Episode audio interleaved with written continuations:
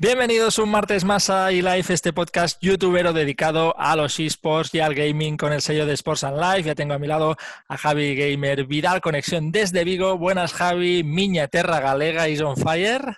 ¿Qué tal, Lori? ¿Cómo estás? Otra semana más, ¿eh? Ya llevamos tres con la broma. Ya estamos cogiendo ritmo. Esto ya va a ritmo de crucero, ¿eh? Pam, pam, pam, pam, pam, Esto no para. Ahora es no parar, ahora es no parar. Exacto. Oye, me gusta mucho tu cazadora de hoy, ¿eh? Eh, Me la he puesto porque es una ocasión especial. Perfecto, perfecto. Ahora hablaremos de, ahora hablaremos de ello, pero además sabes lo que nos espera hoy, ¿no? Sí, sí, sí. Hoy, hoy tenemos un, un, mastodonte, ¿eh? Sí, señor, un mastodonte. Hoy viene un mastodonte al programa. Llamado Capo 013, eh, al que le tengo preparada una sorpresita sin que se lo espere y ya lo avisa todo el mundo a ver si nos la compra, porque puede salir o muy mal o puede que nos echen de YouTube y nos baneen para siempre. ¿Vale? Conociéndote, tengo un poco de miedo, ¿eh? Bueno, tranquilo, el miedo es relativo, es psicológico, no pasa nada. Va, eh, dale, que hoy venimos cargaditos. La próxima media hora esperamos que os pase volando. Empezamos y live.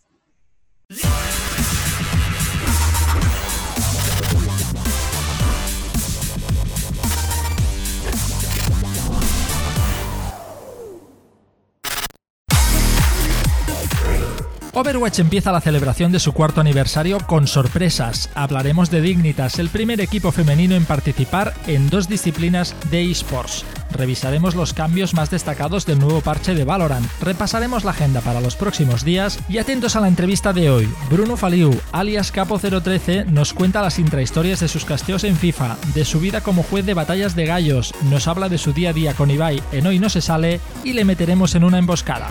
¿Será capaz de improvisar un rapeo a media entrevista? Quédate en eLive y descúbrelo. eLive. Momento para la actualidad Universo Vidal y hoy la empezamos porque es martes 19 de mayo y tenemos el aniversario 2020 de Overwatch. Por eso Javi viene ataviado con esta cazadora. También te digo que hace un calor que flipas. No sé si yo si duraré con ella todo el programa, ¿vale? pues quítatela, quítatela. Pero, luego me la quito. Pero, pero sí que es verdad que, es una fecha que me hace especial ilusión porque hace cuatro años que cambió mi carrera por completo. Mi Overwatch me lo ha dado todo en el mundo de los esports. Y bueno, siempre es bonito eh, ver cómo Blizzard, a pesar de que a nivel competitivo su juego pues no esté funcionando, eh, a nivel artístico no tiene competencia de ningún tipo. Y todas skins las guapas, ¿eh?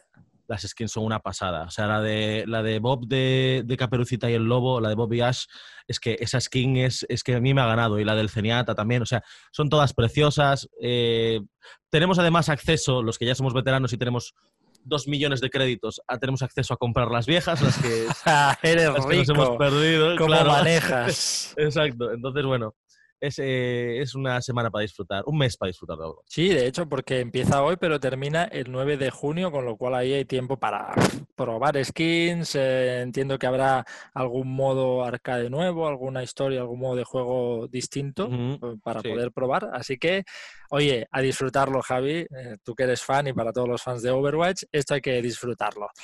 Cambio, porque hay una, ilusión, no, perdón, hay una noticia que me hace mucha ilusión, ahora sí lo he dicho bien, porque Dignitas, eh, equipo femenino norteamericano, se convierte en el primero en competir en dos disciplinas de esports. Estaban en CSGO y ahora han ampliado a Valorant. De hecho, este fin de semana ya han jugado dos torneos eh, invitacionales de, de Valorant. ¿Qué te parece? Pues son, son muy buenas noticias, ¿no? Que estructuras del tamaño de Dignitas apuesten por, por equipos femeninos está muy bien. Hacen falta equipos femeninos. Eh, eh, yo soy de los que piensa que, la clave en eSports es conseguir que las competiciones sean mixtas, ¿no? Eh, ya, hay, ya hay muchas que ya lo son, son totalmente ecosistemas abiertos, como es el caso de, la Overwatch League, por ejemplo. pero, pero yo creo que la clave es eso, ¿no? Conseguir al final que, que que, haya, que, estén los dos sexos en las competiciones grandes, ¿no? Que las jugadoras buenas puedan, puedan estar en, competiciones de, alto nivel mixtas. Sí, sí, aparte es que es un hecho que es raro de por sí que, no pase y esperemos que con Valorant, con esos ecosistemas abiertos, mm. se promuevan los esports, eh, no, no entre las mujeres que ya, ya juegan, sino que puede haber competiciones con presencia real, 50-50, 60-40, da igual, las que quieran jugar, lo puedan hacer y puedan competir. abiertos los ecosistemas. Exacto. Aún así, las, las estructuras eh, puramente femeninas eh, están muy bien también para que puedan, eh, ¿sabes?, crecer seguras, tranquilas y... ¿Me explico? No, no sé si... Sí, sí, sí. ¿no? O sea, son, son necesarias también. Y tanto, y tanto. Al final esto es como... Los esports no están desarraigados de la vida. Esto va como todo. Tal exacto. Igualdad en todo. Es que al final es una cosa que no me entra en la cabeza bien por Dignitas y ojalá esto sea el inicio de este equipo norteamericano, sea el inicio de, de un camino muy largo y, muy compartido por hombres y mujeres, y por mujeres y por hombres. Oye, que no me olvido de Valorant, ya que hablábamos de ello, porque ha salido un nuevo parche con novedades. Y te he visto ya con cara de excitado, ¿eh? De, ah, novedades. A ver, ha habido cambios significativos. ¿eh? Ha habido cambios duros en la economía de algunos personajes, como pueden ser Brimstone o Sage, lo que hace que eh, encarezcan sus, habilidades y sea más em, complejo poder tenerlas en cada ronda. ¿no? Eh, también a Sage le han hecho un nerf considerable en su área de ralentización. O sea, ha sido el personaje que yo creo que ha recibido más, más cambios. ¿no? Eh, Cypher, que estaba muy roto, también ha recibido un cambio en su prisión. Bueno, en general ha habido detallitos a las habilidades de los personajes. Eh, lo más significativo esto que acabo de comentar. Y sobre todo en la economía, que han encarecido muchas habilidades y ha bajado el máximo de créditos a 9.000, lo cual hace que ya no puedas generar tanta ventaja respecto al equipo rival si, si vas ganando de mucho. Bueno, eso, igualdad. Claro, eso, con unos cambios visuales y, unos cambios en los recoils ha sido el parche y la verdad es que muy interesante, ¿eh? se lo han curado mucho. Hay arts nuevos en el menú y tal y está muy guay. Bueno, pues estaremos muy atentos a, a esto que pase porque el verano ya está aquí a tocar y en principio verano es la fecha que nos prometió el 1.0 Riot para tener ya el juego donde toca, como toca y donde lo queremos. Y rematamos con la agenda de la semana, Javi Vidal, ¿qué tenemos para estos días?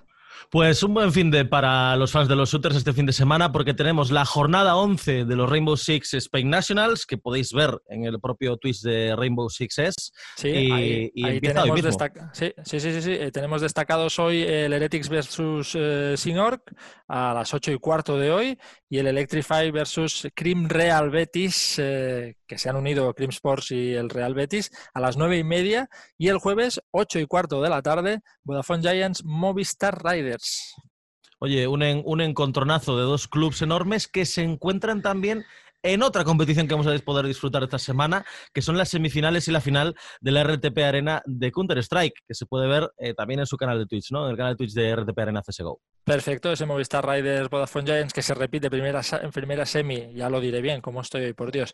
Primera semi el sábado 23 a las 3 de la tarde, segunda semi entre Show y Cream Real Betis otra vez a hmm. las 6 de la tarde, la final el domingo 24 a las 3. Menudo fin de semana, menuda semanita. Todos atentos. Y ahora, ¿sabes dónde nos vamos, Javi?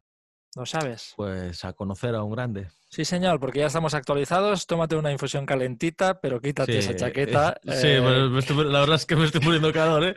Quise ponérmela por la broma de la broma. y vámonos a hablar de casteos de FIFA y de batallas de gallos, porque nos toca dar la bienvenida a Bruno Faliu, alias Capo 013. Ahora mismo. E-Life. Tiempo para la entrevista en eLife. A ver, eh, vamos a ver cómo ordenamos todo lo que hay que decir de este señor que está aquí sentado con nosotros. Él es Bruno Feliu, más conocido como Capo013, es periodista, es caster de FIFA, es director de Hoy No Se Sale en Ubit, programa archi conocido con Ibai Llanos, rapea y ha sido campeón de la Gol regional, el campeón regional de Red Bull, campeón nacional cuatro veces de Hypnotic, también es juez de las Freestyler Master Series de Urban Roosters y comentarista oficial de la Red Bull Batalla de Gallos. Y todo esto, Javi, eh, con veintipocos, eh, superado. ¿eh? ¿Qué te parece? Bueno, veintipocos, ojo veintipocos, ¿eh? Veintipocos, entre nosotros va a ser veintipocos. Bruno. La benevolencia. Bienvenido a iLife, ¿cómo estás? Muy bien, muy bien. Bueno, trabajando bastante eh, desde casa, lo cual en parte no está mal, pero deseando también recorrer las calles de esta maravillosa ciudad que es Barcelona y vivir aventuras como antaño, evidentemente. Bien hecho, bien hecho. Oye, eh, Capo 013. 013 es por el código postal, ¿no? Creo. Sí, correcto, del barrio del distrito del Forpien, sí, sí. Eh, sí, señor, es que, es que me hace mucha ilusión porque yo también soy 013, calle Cerdeña Marc, barrio del Forpien, por lo tanto podría ser Uri 013 desde ahora. Eh, puede serlo, puede serlo. Es legítimo, es legítimo. Tendrás que enfrentarte a algunos pandilleros, pero para conseguir el rango oficial. Hostia, tremendo, tremendo. Oye, vamos a meternos ya en materia porque a este señor lo tenemos aquí para hablar de casteos, de su vida como freestyler, etcétera, etcétera. Y, me meto ya en, la brocha preguntándote qué es más chungo para ti, si castear FIFA, si ser juez de las FMS, si rapear o si conseguir que Ibai no arme muchas de las suyas en Hoy no se sale con todo el cariño para Ibai, ¿eh? que lo queremos mucho. Y, obvio, obvio, obvio. Eh, no, lo más difícil es ser juez de FMS. Evidentemente yo creo que eso, sobre todo por la presión popular, ¿no? Eh, hay un montón de gente siguiendo las competiciones. Estamos hablando de una masa social de aproximadamente dos millones de personas siguiendo la competición y tú al final eres una de las cinco personas que está sentada en una silla decidiendo quién gana las batallas, ¿no? Entonces, evidentemente habiendo tanta repercusión, tanto prestigio en juego, eh, pues eh, la gente se enfada cuando considera que has tomado una mala decisión. Todo el mundo sabe que ser árbitro nunca es un trabajo agradecido. No. Y este caso es de los gordos porque es algo que tiene muchísimo público viéndolo tanto en directo como en diferido. ¿no? Entonces las redes sociales se te llenan de comentarios buenos cuando lo haces bien, pero también se te llenan de odio cuando lo haces mal. Entonces es lo más sufrido. Y lo segundo seguramente en ese ranking sería caster de FIFA por la inexperiencia, sobre todo, ¿no? Porque al final yo lo he hecho poquito, durante un año estuve trabajando con la Liga Profesional de Videojuegos, casteando la, Liga Española de, FIFA, de hecho estuve en todas las jornadas menos en una. Y, y, bueno, fue una aventura nueva, difícil, pero muy gustosa, muy agradable. Y el equipo de casters que había eran maravillosos, tanto Ibai, Craniel, Ulises, bueno, toda la gente con la que he coincidido, me, trató, me trató espectacularmente, ¿no? Y me hicieron uno más de la familia muy pronto, entonces estuve muy agradecido en ese sentido, aunque evidentemente para mí cada vez que me ponía delante del micrófono, pues sentía una responsabilidad enorme porque ellos son profesionales del sector y yo estaba recién arrancando la máquina. Claro, en ese sentido, tú que eres periodista de, base, eh, ¿qué diferencias remarcarías entre comentar fútbol al uso, ¿no? que quizás eh, en ese sentido eh, lo has hecho, yo conozco qué es eso porque soy periodista deportivo de base y también lo sé, y castear torneos de FIFA, o sea, no, no, la velocidad no es la misma, bueno, ¿qué diferencias viste en ese momento? Bueno, hay, un, hay una cuestión de, de tempo, como bien has dicho, que es totalmente distinto. O sea, hemos de pensar que en, el mismo rato que en, un partido de fútbol de primera división se tarda de llegar de una portería a otra con balón, eh, puede estar desde los 14 segundos hasta el minuto y medio, si hace falta y en un partido de FIFA a veces estamos hablando de dos segundos, dos segundos y medio en los que han habido cinco pases, un regate, un centro y un remate de chilena o de tornado con tacón de una carta que además no es Cristiano Ronaldo, no, no, es Cristiano Ronaldo if, no sé qué, tal, super leyenda, bla, bla, bla. O sea, claro, hay una serie de añadidos aquí que has de controlar. Se te complica. Los movimientos tienen un nombre, el tipo de defensas tienen un nombre, o sea, hay una terminología propia también, ¿no? Que evidentemente vas dominando poco a poco. Y también está el, el tema que yo creo que es muy agradecido, que es más una ventaja que un inconveniente, de la alternancia de, de, la posición de narrador y de comentarista, ¿no? De analista o el que es el hilo conductor. Que eso es muy guay porque yo creo que para los narradores de televisión todos sueñan un poco con alternar esas dos, esas dos posiciones en el mismo partido, ¿no? Y no pueden. Al final uno o es analista o es narrador, pero en el FIFA mola porque cada vez que hay un cambio de posesión o que lleva mucho rato hablando uno, pues de golpe se cambian los papeles y eso te crea sobre todo, yo creo, un, un estilo de diálogo conversacional con el compañero que da lugar a muchas bromas, a muy buen rollo y además es, es, guay cuando trabajas con alguien que te lo lleva tan arriba como pueden ser Ibai, Craniel, Ulises o compañía, que son expertos de una jugada en la que igual no está pasando nada, eh, añadirte un par de bromas por en medio, meterle mucho ritmo y eso te, te, te hace que cuando tú entras no puedes bajar eso al suelo, tienes que mantenerlo arriba. Claro, claro. Entonces es muy guay. Eso yo creo que es muy, muy divertido y es un ejercicio que me recuerda un poco al freestyle en ese sentido, ¿no? El ah. tú me das algo y yo te lo tengo que devolver igual de fuerte o más. Claro, e, en ese sentido, el hecho de ser freestyler, rapear, ahora lo comentas justo, ¿crees que a ti te ha dado como un arma secreta para castear mejor y tener más recursos, digamos, en tanto a vocabulario respecto a otros?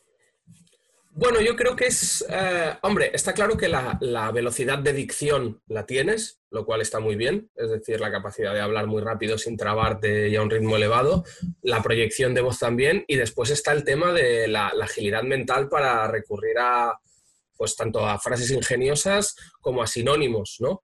Aunque evidentemente el campo semántico, por decirlo de alguna manera, la estructura mental, la biblioteca mental, la carpeta de archivos de la que tiras, no es la misma que cuando improvisas, porque yo cuando improviso, en mi cabeza lo que veo son como carpetitas con terminaciones, ¿sabes? perdón, perdón, ¿Tienes, ¿tienes una CPU aquí, digamos? Eh, sí, todos la tenemos, todos la tenemos. O sea, de hecho, el, el, ejercicio. Que tú no la uses, Uriol.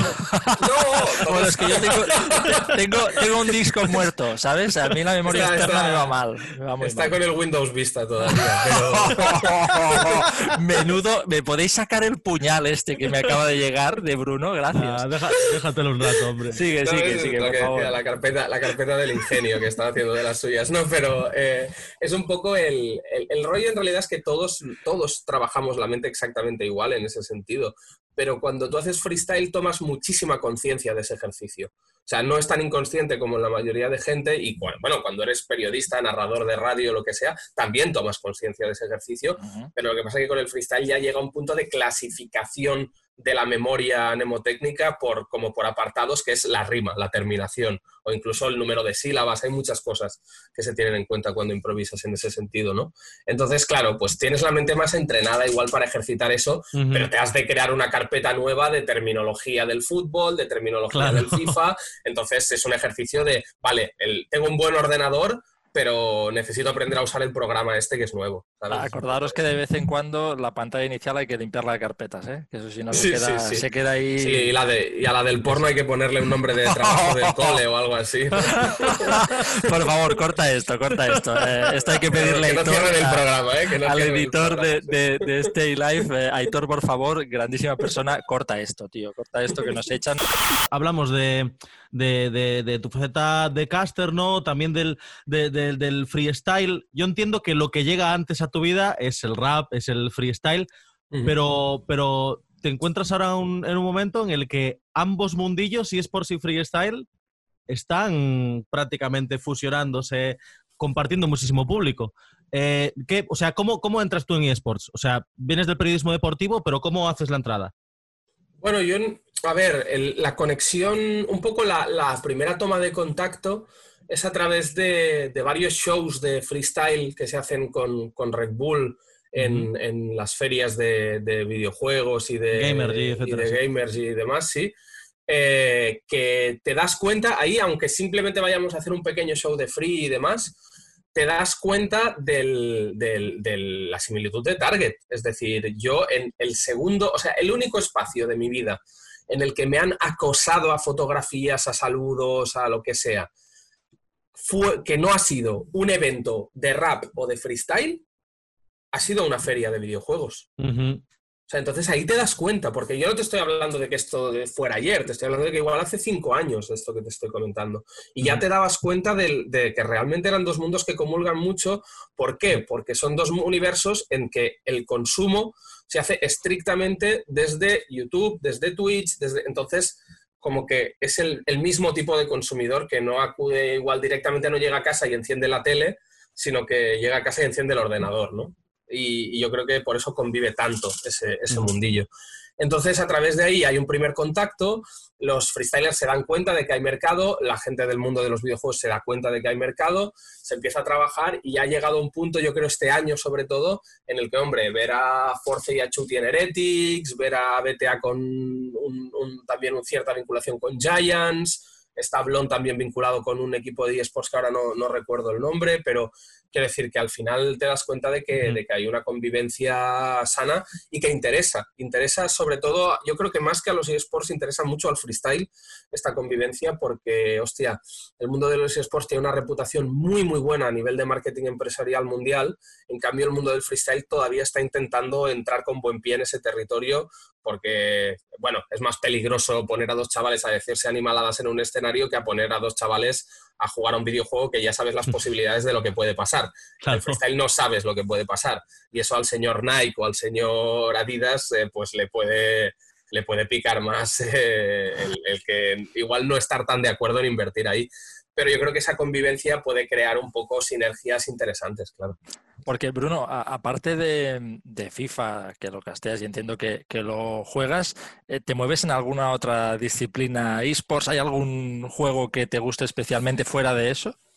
Bueno, yo soy muy poco gamer, la verdad, eh, que no significa que no me gusten los videojuegos, de hecho de pequeño me han gustado mucho, pero es verdad que ya más de mayor me he centrado mucho en consumo musical y, de, y de arte más escénico, igual teatro, cine, literatura, no sé, o sea, como que me he movido más por esa rama. Pero, hostia, yo juego al, yo que sé, el Dragon Ball Fighters, que por ejemplo sí que es un juego que es un eSport como tal. Eh, lo juego en casa con los colegas, lo que pasa que no soy para nada nivel competitivo ni nada que se le asemeje. Hay un freestyler que podría competir tranquilamente en, en, Dragon Ball Fighters y en Tekken, que es BTA, que es buenísimo, pero, o sea, yo, si juego contra BTA, es lo mismo que deje el mando en la mesa que que lo use, literalmente.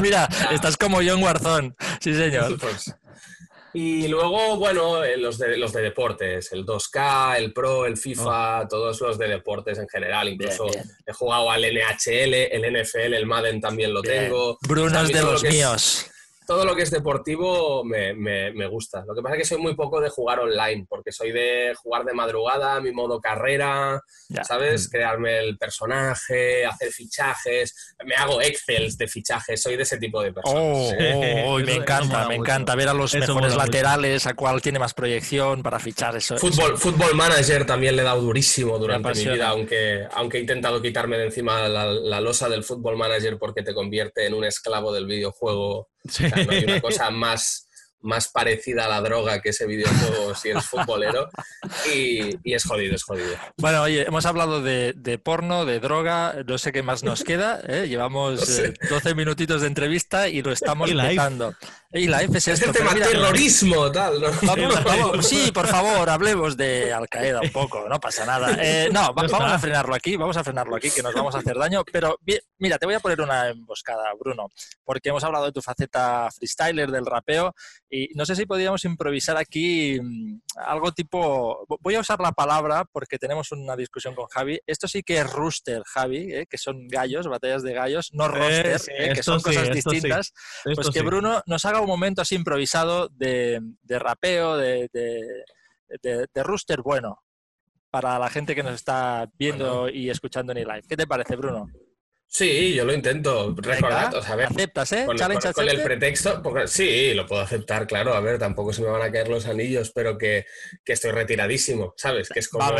esto, esto es lo típico. Yo tengo una. No, no, no, no es lo típico, no, es lo típico. Soy malísimo ¿Tú sabes cuando Maradona se pone a hacer toques ahora mismo? Sí. Pues, ¿sabes? pues captas el símil. Es que, es que Maradona se ha engordado 40 kilos. ah, no, yo no. Yo, bueno, mira un vídeo de cuando competía y me comenta si me he engordado un kilo con, la, analogía de la CPU, ahí la caché tiene que seguir ahí funcionando. algo hay, algo hay, pero están las carpetas ya, están en el fondo de armario, ¿eh? están en mis documentos ya. Va, va, va, lo probamos, lo probamos. Vale, damos. Cuando, pues quieras. yo, ¿sí? Sí, sí, dale, dale, dale.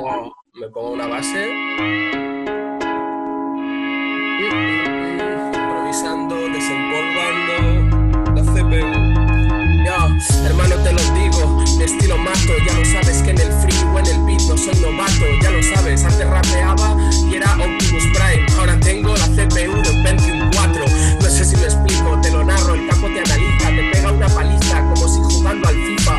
Ya lo sabes, cabrón, te lo digo, es la alegría. Cuando iba a la uni, jugaba al fútbol manager y me dormía. Sí, me sobaba de la cama, no me levantaba. El profe me gritaba y en la cara me decía, pero Bruno, ¿cómo vienes con esa cara, madre mía. Yo le decía, he fichado a Samir Nasri, qué alegría. Claro, el tío no lo entendía, no comprendía cómo coño yo lo hacía con tanta categoría. No es una alegoría, madre mía, se habla de terrorismo y porno, no sé qué pasaría. Quizás el programa lo cerrarían, lo cancelarían, sí canceladito, como alguno de estos días, porque madre mía lo que se ve en Twitter con el confinamiento. Si te digo que no mantengo mucho nivel, no te miento, pero bueno, lo siento, por cierto, en concierto, te advierto que pispa el experto ya viene y te tira en el tiro y el trecho. Bueno, yo creo que si lo dejo aquí bien, que toca el techo. Bravo, bravo, bravo, increíble, increíble. Oye, tu, o sea, lo de tu CPU no tiene nombre. bueno, sí, sí que tiene nombre, óxido, óxido. Ya quisiera Maradona dar toques así, muchas veces. Y hacer, otras cosas así. y no voy a entrar en el tema. Madre de mi vida.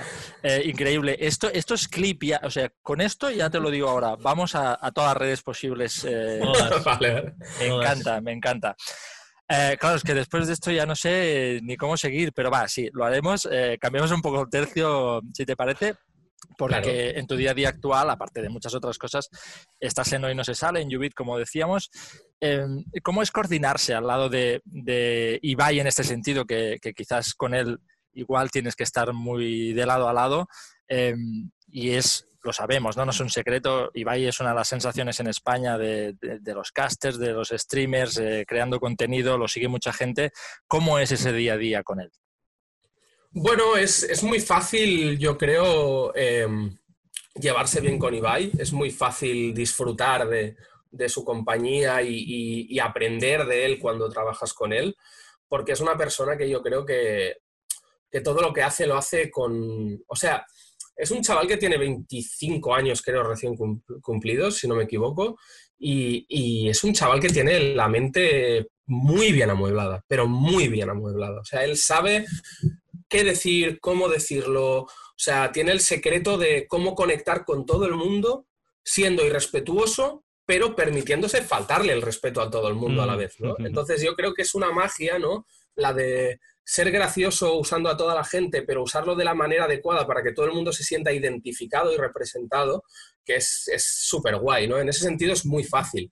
Por el otro lado, es muy difícil trabajar con una superestrella. Y no porque sea una diva ni nada parecido, sino porque es una superestrella a un nivel que tiene tanta repercusión que cada día tiene millones de llamadas, de, propuestas, de cosas con las que lidiar eh, en sus redes, en sus canales, promociones, eventos. Entonces, a ver, con Ibai realmente la dinámica de trabajo que tenemos es muy simple. Mm, nosotros hacemos un par de reuniones con él a la semana y tenemos un equipo maravilloso de, guion, de producción, de realización, de montaje, eh, con los que preparamos el programa un poco a las espaldas de Ibai y cada vez que tenemos una idea, se lo comentamos a Ibai, Ibai nos da el visto bueno, trabajamos la idea y el día de programa, él viene unas horas antes, repasamos todo el contenido, repasamos todo y como él tiene los huevos negros de hacer lo que hace, no necesita nada más que esas cuatro o cinco horas previas de preparación conjunta con el equipo para entrar en directo y bordarlo de principio a final. Entonces, es muy fácil en ese sentido. Lo que sí que es verdad que, claro, mm, es una lástima quizá ¿no? para todo el equipo que no podamos estar como trabajando diariamente, diariamente con Ibai porque seguramente podríamos incluso llegar a hacer cosas más locas, ¿no? Si pudiéramos contar también con sus ¿eh? ideas a, diario. Claro, claro, pero es que Ibai... pero un momento, en ese, en ese programa no se puede meter nada más loco que Chachi, por ejemplo. Me parece increíble.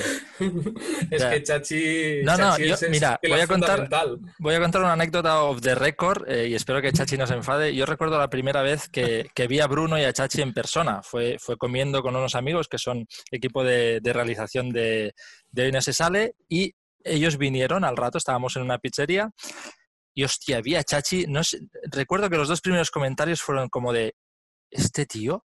este tío tiene, tiene algo, tiene algo.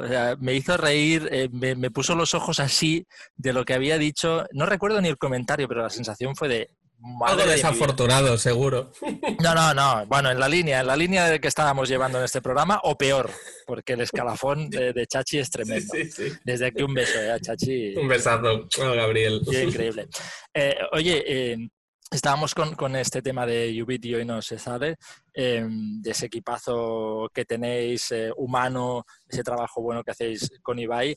Y no sé, ya para ir resumiendo y, terminando, eh, ¿cuál es el momento que tú, que tú dijiste durante el tiempo que llevas haciéndolo, wow, esto no se me olvida en la vida, ¿no? ¿Alguna anécdota que digas, ¿cómo he aprendido de esto? ¿O esto tan loco no me va a volver a pasar nunca?